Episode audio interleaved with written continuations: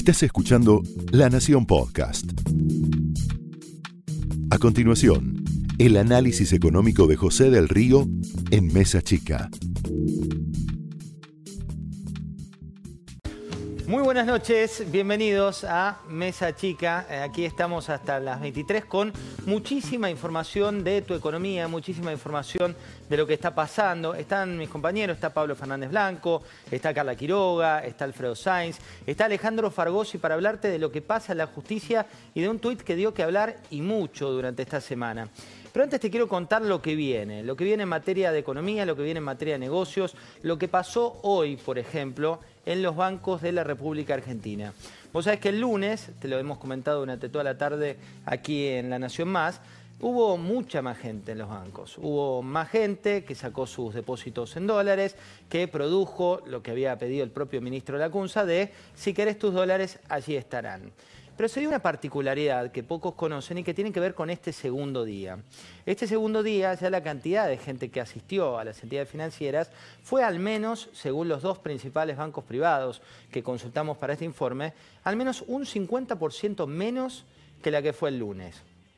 Y se dio una particularidad también que te habla de cómo estamos los argentinos, que te la contaban algunas entidades financieras, que tiene que ver con gente que iba a la mañana, sacaba sus dólares y volvía a la tarde a la misma sucursal a depositar esos mismos dólares que había sacado a la mañana. ¿Por qué se da esta cuestión? Básicamente por la psicosis en la que estamos inmersos.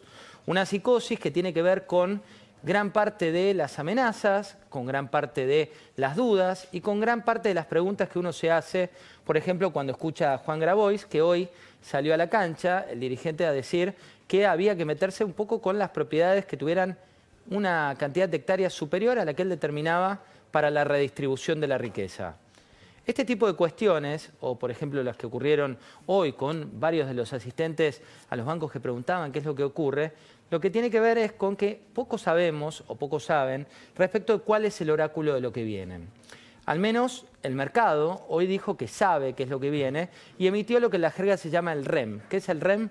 El reporte de expectativas de mercado. Es como hablan los economistas, los bancos de inversión, y dieron una proyección para agosto de inflación estimada. Dijeron que el 6% va a ser la inflación estimada, perdón, 4,3% va a ser la inflación estimada para agosto, que el anual va a estar en torno al 55%. Y esto lo hicieron en un contexto en el cual el riesgo país estuvo hoy en 2.531 puntos y los dólares, los dólares que tanto desvelan a los argentinos, dieron cierto alivio, cierta calma con una cotización que estuvo en torno a los 58,49 durante la jornada de hoy. La jornada de hoy ya fue válida. La de ayer era medio como cuando jugás un partido amistoso. ¿Por qué? Porque no estaba jugando el mercado estadounidense porque había feriado en el mercado estadounidense. La de hoy ya fue interpretada como la prueba de fuego. ¿Y qué va a pasar mañana? ¿Y qué pasó durante la jornada también de hoy? Mañana se juntan por primera vez los principales dueños de empresas de la Argentina. Eso va a ocurrir poco después de las 9 de la mañana, cuando estén por un lado Martín Migoya, el titular de Globant, Pérez Companc, el titular del grupo Pérez Companc. También va a estar por allí Paolo Roca, el titular del grupo Techint. En esa misma reunión que organiza la Asociación Empresaria Argentina va a estar Ledesma, que es el titular de una de las empresas principales de nuestro país. Y en el auditorio, algunas de las caras que vos te preguntarás qué es lo que están pensando hoy, por qué están más guardados. También va a estar eh, Alfredo Coto, el supermercadista. El desafío de la jornada de mañana es hablar de la Argentina que viene. ¿Y quién cierra esa charla? El presidente de la Nación, que estuvo guardado, no fue a un terreno un poco más hostil como eh, estaba previsto, que es la, la, Unión Industrial Argentina, donde jugaba de local claramente Roberto Labaña y por otro lado José Urtubey. Fíjate lo que dijo Miguel Acevedo, que es el titular de la Unión Industrial Argentina, cuando se desenvolvía esa jornada y en una entrevista con Luis Novarecio. Nos va a costar 10 años recomponer el poder adquisitivo. Y habló también de que le va a costar muchos años a la industria recuperar la situación que ellos tenían. Tres datos más que te quiero contar.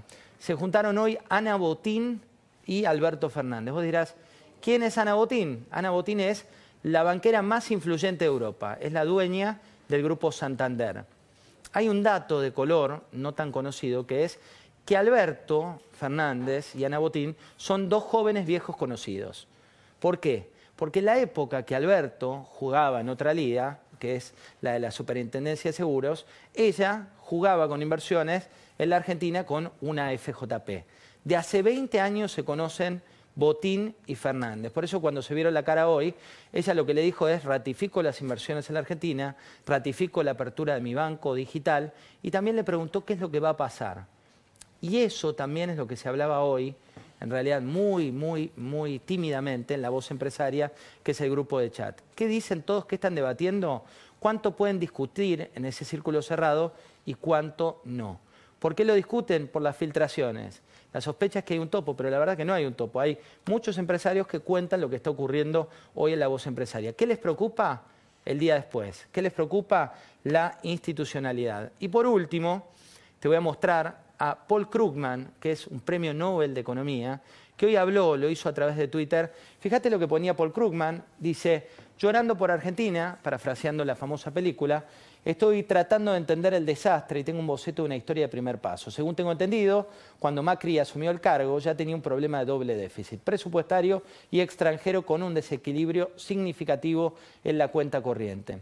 Lo que dijo Krugman en una serie de tweets es que también Macri no quiso tomar las medidas o trató de evitarle. Fíjate acá, la respuesta de Manuel es la consolidación fiscal más la depreciación de la moneda, de modo que las exportaciones compensaran la caída de demanda interna. Te puede sonar técnico, pero Krugman es un paralelo a lo que pasa con Wall Street Journal, es un paralelo a lo que pasa con The Economist, tiene que ver con la visión del establishment, pero ya no for import, sino for export, que es de eso de lo que vamos a hablar con mis compañeros aquí en la mesa.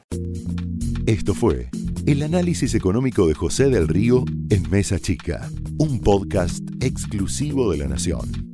Escucha todos los programas de La Nación Podcast en www.lanacion.com.ar. Suscríbete para no perderte ningún episodio. Estamos en Spotify, Apple Podcast, Google Podcast y en tu reproductor de podcast favorito.